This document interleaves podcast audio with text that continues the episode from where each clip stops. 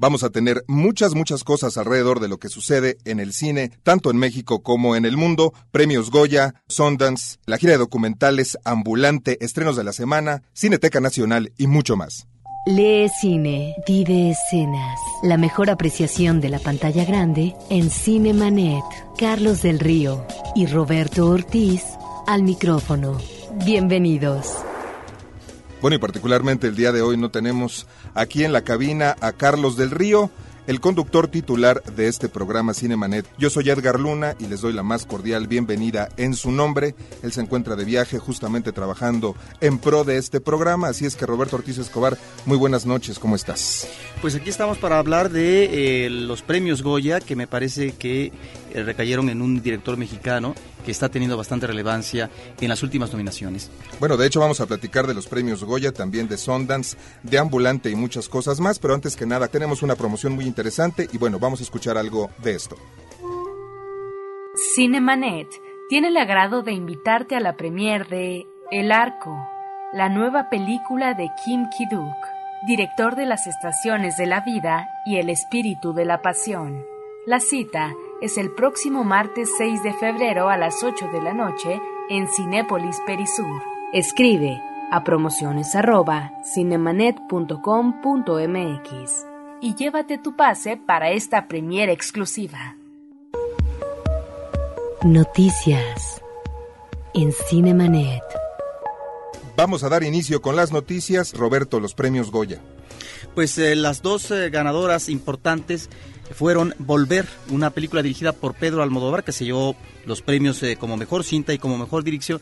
Yo creo que esto no es que fuera previsible, pero de alguna manera se antojaba que estos premios principales recayeran en el eh, director más famoso y que además ha sentado sus reales también en el ámbito internacional con algunos premios ya eh, de la Academia de Hollywood a sus películas. Y por otra parte, pues la presencia de Guillermo del Toro con una coproducción España-México de su película de corte fantástico, tal vez por esto, por la vertiente genérica, Guillermo del, Toro obtiene varios premios que eh, están en su película El laberinto del fauno. Ahora, del laberinto del fauno hay que decir que forma parte de una trilogía, digamos, es la segunda entrega, en la cual eh, el director Guillermo del Toro está recurriendo a temas que están relacionados con la historia de España. La relación que tiene a través de su familia con este país ha provocado en él el interés y bueno, el espinazo del diablo que está de alguna manera tocando el tema de la guerra civil, ahora el laberinto del fauno, que está ubicado con todo este concepto de ficción,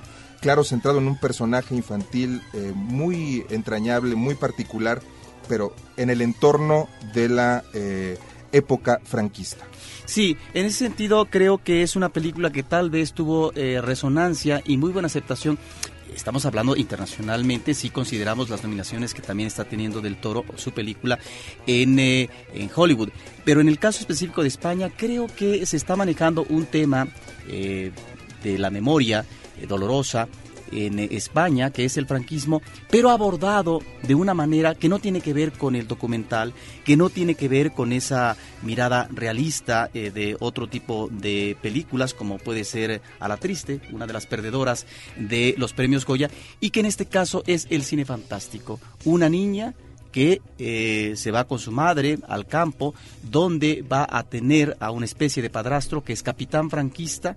Entonces está la ausencia del padre, está también eh, una personalidad autoritaria por parte del padrastro y está el entorno ominoso de la guerra están eh, los maquis eh, incursionando en la, en la montaña eh, para tratar de resistir y de enfrentar de alguna manera la, el, embate, el embate franquista. Entonces esta pequeña se sumerge a partir de su imaginación en toda una serie de aventuras que es lo que creo llamó mucho la atención. El director está entonces manejando a partir de la realidad de un entorno histórico español esta rienda suelta que una niña pequeña da a sus fantasías para tratar de refugiarse, de protegerse de un mundo que no es ni mucho menos el más aceptable eh, para un manejo correcto de su niñez. Lo que no deja de llamar la atención es que el sobresalto pudiera ser eh, una característica de esta película, a pesar de que en momentos visualmente es muy exquisita, eh, justamente en esta tendencia que tiene del toro de presentar las cosas en ese diseño de imagen pero particularmente, bueno, hay escenas ¿Cuál ¿Cuáles son los premios que, obtiene la película El laberinto del fauno? En principio, mejor guion original para Guillermo del Toro, eh, mejor fotografía para Guillermo Navarro, que es eh, interesante la trayectoria que está teniendo este fotógrafo. Mejor montaje para Bernat Villaplana. Eh, mejor actriz revelación para Ivana Vaquero, que está espléndida. Mejor sonido para Miguel Polo y Martín Hernández. Mejores efectos especiales. Son varios los que participan en ella. De tal manera que la película del laberinto del fauno arrasa y tiene el mayor número de premios. Ahora, eh, no deja de llamar la atención este premio para eh, la mejor actriz Penélope Cruz por volver y no quisiera, vaya, pasar a lo que sigue sin mencionar lo importante que puede eh, resultar esta mirada que tiene sobre lo que es la postura de la mujer. Es un observador del comportamiento femenino, la ausencia de los hombres en la película. Bueno, esto tiene que ver con ah, este sentimiento que de manera muy personal está manejando nuevamente en esta cinta Almodóvar, porque nos está obviamente remitiendo a situaciones biográficas. Almodóvar fue un niño protegido, mimado, querido por mujeres, porque era la abuela, la madre, las tías, las hermanas, de tal forma que su universo inmediato en, eh, sus, en las vivencias infantiles van a ser las mujeres.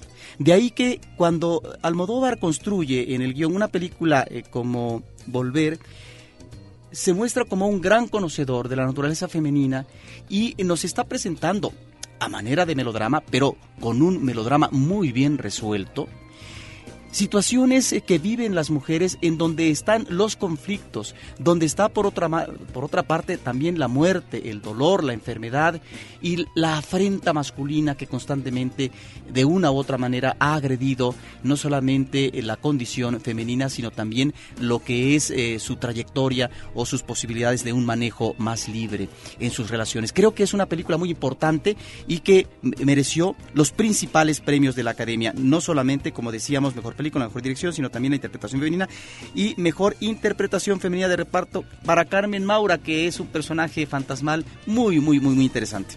Bueno, pues así se dieron estos premios Goya que otorga la Academia de las Artes y Ciencias Cinematográficas de España. Y en Sundance me parece que, eh, bueno, lo que hay que resaltar es la presencia latina. Eh, inclusive, déjame comentarte que hubo una fiesta Sundance en español, donde un banco que tiene una campaña muy particular en la cual está favoreciendo los productos para hispanos en Estados Unidos, pues se permitió que hubiera un contacto de la comunidad latina, pero del talento también y la oportunidad de estar con gente como, eh, digamos, Eugenio Derbez, como Jesús Ochoa, como eh, Antonio Banderas, vaya, hispanohablantes que de alguna manera participaron en el festival, causó una serie de comentarios, llamó mucho la atención y habría que resaltar que temas como el de los migrantes es justamente lo que está resultando atractivo y lo que está ganando premios. Así es, y bueno, eh, en el caso de este festival, pues hay algunas películas que ya veremos en algún momento en eh, México, pero por lo pronto en el caso de Mejor Ficción de Estados Unidos, eh, la película Padre Nuestro, Mejor Documental de Estados Unidos, Mandabala, y así por el estilo toda una serie de películas, el premio del público, de, de, películas realmente muy llamativas, que a veces por independientes difícilmente entran a los circuitos de exhibición en México, pero esperemos que tal vez algunas de ellas aterricen muy pronto acá. Y hablando precisamente de independencia, de material independiente, de producción independiente y de materiales que difícilmente alcanzan ciertos circuitos, justamente hay que mencionar Ambulante, esta gira de documentales 2007, de la cual tenemos algo preparado para ustedes. Yo soy Elena Forte, soy el directora general de Ambulante. Eh, la idea para el festival surge eh, a partir de un documental eh, llamado Trópico de Cáncer de Eugenio Polgovsky. Él es amigo de Gael y de Diego y, y, cuando ellos vieron el documental pues querían ayudarlo a distribuirlo y este de ahí se empezaron a preguntar, bueno, es que aquí en México nunca pues el documental está limitado solo a ciertos circuitos culturales y a ciertas ciudades y, y realmente no hay un espacio dentro de las salas comerciales para el documental, no hay un mercado tampoco. Y de ahí surgió la idea de hacer un, un festival itinerante para llevar eh, e, este, el documental a todo el país, ¿no? Crear este nuevos públicos, partiendo de la hipótesis que existía un público interesado y que el problema con el documental era la falta de exhibición, ¿no? Y también por el lado de la distribución.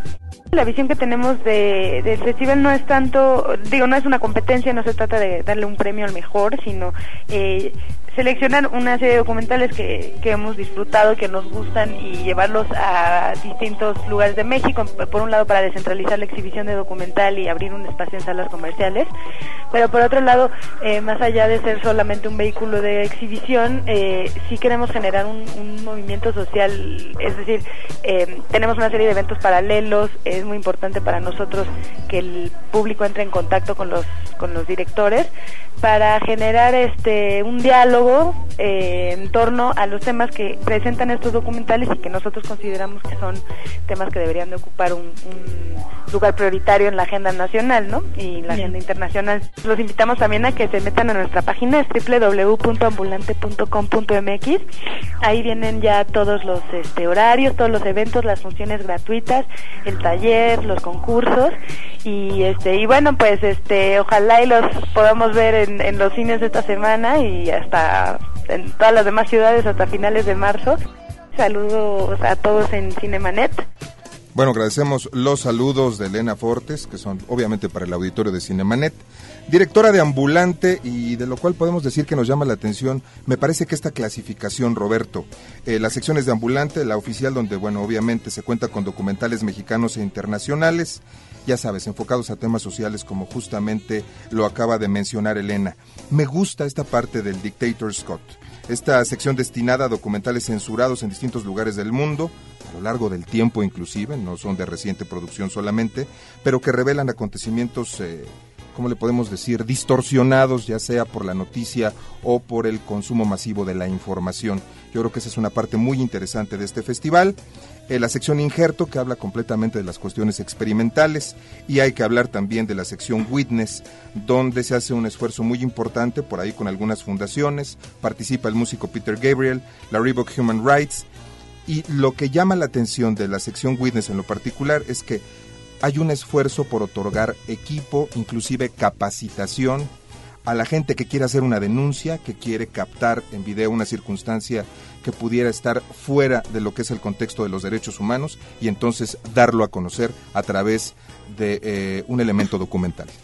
Mira, Ambulante es un esfuerzo más que eh, con la presencia de actores reconocidos en los años recientes como Gael García, que tiene ya una presencia internacional, de igual manera Diego Luna, con esto también se le da una cobertura para que eh, pueda tener eh, una extensión adecuada y por lo tanto eco en, eh, en, la presencia del público en las salas de cine. Ambulante, repetimos, es un esfuerzo que se une, Edgar, a otro tipo de programas. En el caso de la televisión, quisiera mencionar, están Pantalla de Cristal en el canal 22 uh -huh. y Abrelatas en el canal 11, que son dos proyectos en la televisión que canalizan cortometrajes, mediometrajes y largometrajes, pero sobre todo los primeros, cortos y medios, que no entran ni mucho menos a la distribución comercial y solamente a través de esfuerzos como ambulante o en el caso de estos programas televisivos es como pueden darse a conocer al público porque solamente estos trabajos, muchos de ellos estudiantiles, si acaso en la escuela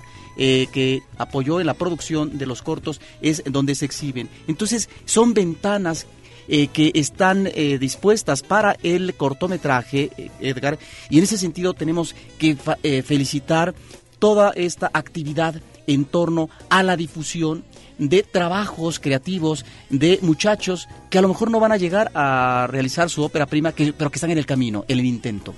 Eso es muy importante y bueno, tenemos un caso en casa Celeste Nord, nuestra productora, que es estudiante de cine en el CUEC y que obviamente ha visto con buenos ojos este tipo de oportunidades para realizadores jóvenes, realizadores nobles, que eh, pueden, por supuesto, traer eh, de nuevo las glorias del cine a nuestro país. Y bueno, dejamos ahí ambulante para, para disfrutarlo, para verlo. No se lo pierdan del 2 de febrero al 29 de marzo, eh, solo en Cinépolis, eso es lo lamentable. Solamente una exhibidora está participando en este esfuerzo. Ojalá que las demás también lo hagan muy pronto y que demos espacios para este tipo de materiales. Y hablando de espacios, vamos a escuchar Roberto Funk Davirada, que corresponde a el soundtrack de la película Ciudad de Dios, Funk Davirada.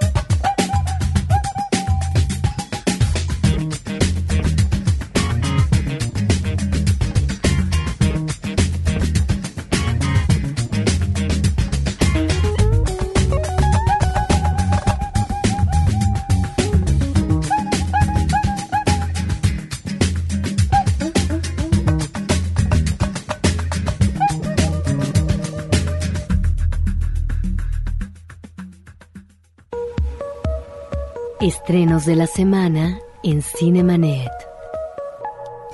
Estrenos de la semana KM31, una película mexicana de horror. Digo, podríamos ponernos a platicar de que esto pudiera ser, y por ahí he escuchado ya el comentario, la recuperación del cine de género para el cine mexicano, no lo sé. Eh, por supuesto, ahí habría muchas opiniones, pero hay buenos efectos. Pero también tenemos a Hollywoodland. Roberto. Mira, esta es una película que está basada en la muerte de un actor de los años 50, George Reeves, que se conoce porque interpretó el personaje de Superman para la televisión estadounidense. Y estamos hablando de la segunda mitad de los 50. Ah, Me llama la atención la estructura narrativa que maneja el uh, director Allen Coulter, vemos a un detective uh -huh. que eh, no cree que este actor se haya eh, suicidado y comienza a investigar de tal manera que se manejan dos tiempos, el tiempo de la investigación y por otra parte el tiempo eh, pasado que corresponde a el ascenso, el triunfo, las relaciones con las mujeres que tiene eh, George Reeves. Esto me parece que está bien manejado, eh, pero también tenemos en el cierre de la película eh, una especie de espejo que le sirve al detective para poder ver en la etapa de declinación del actor verse en el espejo y considerar también tal vez su fracaso, no solamente en la investigación porque no logra resolver de todo el enigma, sino también eh, lo que tiene que ver con eh, su fracaso en las relaciones eh, maritales y de familia.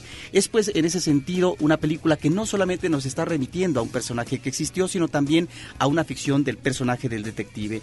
Hay muchas especulaciones que se han hecho a través de los años a propósito de si fue un suicidio o no, de si fue a partir de la esposa de un uh, productor muy fuerte de la Metro Goldwyn Mayer, Tony que estaba uh -huh. obsesionada por el actor y que cuando es relevada por una chica que va a ser la próxima esposa de eh, George Reeves, el matrimonio no se consuma, pues eh, entra en escena eh, para el asesinato. En fin, son especulaciones, es una película interesante y lo que más llama la atención, Edgar, es que el uh, investigador, que es interpretado por Adrian Boddy, está presente en más de una ocasión en la fachada de la casa donde eh, sucedió eh, la muerte del actor y comienza a imaginar las posibilidades de la muerte a través efectivamente del asesinato por parte de unos sicarios, a través eh, del asesinato por parte de su futura esposa o, o meramente un suicidio. Película interesante. Ahora hay que hablar también, y hablando de estrellas de Hollywood, de una película que seguramente va a causar mucho impacto en, nuestro país y lo digo porque Will Smith es un actor muy querido, por supuesto, por estos papeles de acción, por estas eh, películas como Los Hombres de Negro, por eh, sus interpretaciones inclusive en televisión, haciendo ahora un papel totalmente diferente, quitando el glamour, dejando de aparecer como este personaje todo interesante, todo glamoroso, todo exitoso, todo eh, figura y ahora se convierte en un hombre emproblemado, en un hombre que es abandonado por su mujer, que se queda con su hijo, a quien por cierto interpreta justamente el hijo en la vida real de Will Smith, Jada Pinkett Smith, y que va a mostrar un lado humano, que va a mostrar una tragedia, me parece con una referencia a la vida real, a la que muchos en nuestro país pudieran eventualmente sentirse eh, pues identificados, ya que él se queda sin empleo, se queda eh, digamos, sin familia, la familia se rompe por el abandono de la esposa y entonces hay que salir adelante con un sueño, con un sueño que se convierte en, eh, primero que nada, supervivencia, brincar una serie de dificultades, padecer las eh, más terribles y sobre todo impulsarse a través de un solo objeto central, el amor del hijo. Y por otra parte tenemos La Conquista del Honor, una película estadounidense de Clint Eastwood con uh, Ryan Phillips y otros actores. Es una película interesante. Clint Eastwood hace dos cintas a propósito eh, de lo que es la incursión del ejército estadounidense en 1945 en eh, la isla de Iwo Jima.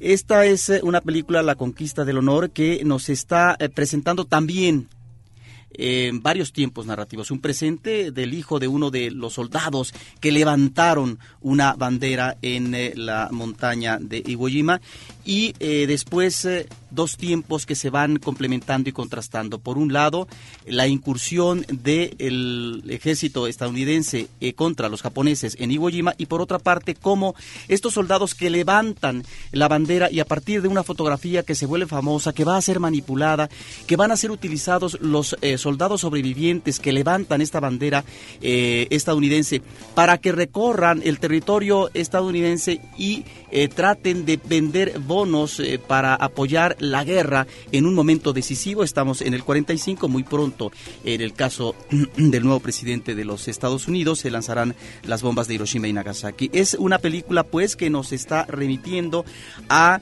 eh, lo que sería este manejo demagógico de los políticos para estar utilizando un elemento visual de manera mediática a partir de un contexto de guerra que eh, requiere con urgencia ser favorable a la causa aliada. La conquista del honor me parece que es eh, una película que tiene magníficas imágenes, algunas impactantes, bueno, ni más ni menos que tuvo el apoyo de Spielberg en la producción, tiene eh, toda esta primera incursión por parte de la flota naviera estadounidense impresionante, pero también algunas manejadas con bastante sutileza porque nos están remitiendo al drama humano. Creo que es una película que el público debe ver y que no se los créditos finales porque en ellos encontramos fotografías de ese momento de invasión estadounidense en Iwo Jima. Muy interesante esto que mencionas, comúnmente no tenemos esta, digamos, cultura de concederle a los créditos un espacio. De hecho, en ocasiones cuando hemos visto películas dobladas en las cuales han participado gente que conocemos y queremos observar el crédito, de repente en la misma sala nos lo quitan. Entonces, qué bueno que haces esta mención para quedarnos un poquito al momento de los créditos. Y ahora vamos al momento de la Cineteca Nacional. La fotografía es verdad y el cine es una verdad 24 veces por segundo. Jean-Luc Godard.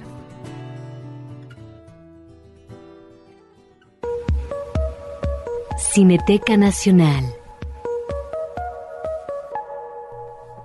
se realizó en la Cineteca Nacional. Un homenaje muy sentido, sobre todo por las palabras eh, de Arturo Ripstein, dedicadas a su padre, Alfredo Ripstein Jr., un productor de muchos años que incursionó desde la época de oro, desde los 40 como productor ejecutivo, gerente de producción, eh, más adelante creando su propia compañía, Alameda Films, hizo eh, muchas películas, eh, más de 80. De hecho, él eh, tiene que ver con la producción de alrededor de 120 filmes y es uno de estos productores que supo amoldarse a los cambios que va exigiendo una industria más deteriorada. Estamos hablando de una industria que tiene crisis en los 60, que va a los 70, que, pero en los 90 Alfredo Ripstein logra percibir con muy buen olfato eh, las nuevas vertientes que se están manejando en el cine mexicano. Y es ahí donde él llega a producir una de las mejores películas eh, de su hijo Arturo Ripstein,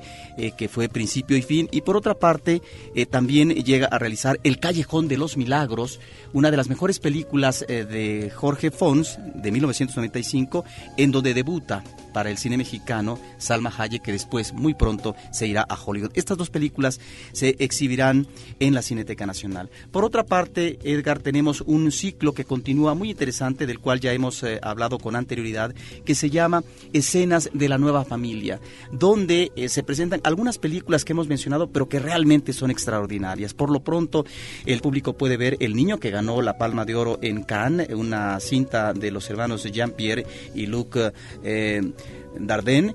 Esta es una película que nuevamente aborda esta relación ah, difícil de personajes jóvenes, en este caso eh, una pareja que llega a tener un hijo que eh, es vendido y que crea obviamente un drama familiar. Por otra parte, el sábado 3 y el domingo 4, Transamérica, un íntimo secreto. Es el tipo de películas, Edgar, que están eh, manejando otro enfoque en términos del manejo de la sexualidad. En este caso, la relación difícil, por supuesto, por parte de un transexual eh, y, su hijo homosexual. Entonces creo que son las del, tipo de películas que están apostando hacia un nuevo tratamiento eh, de la sexualidad, es decir, hacia una diversidad que explora otros caminos en el ámbito de eh, no solamente el sexo, sino también de las relaciones afectivas.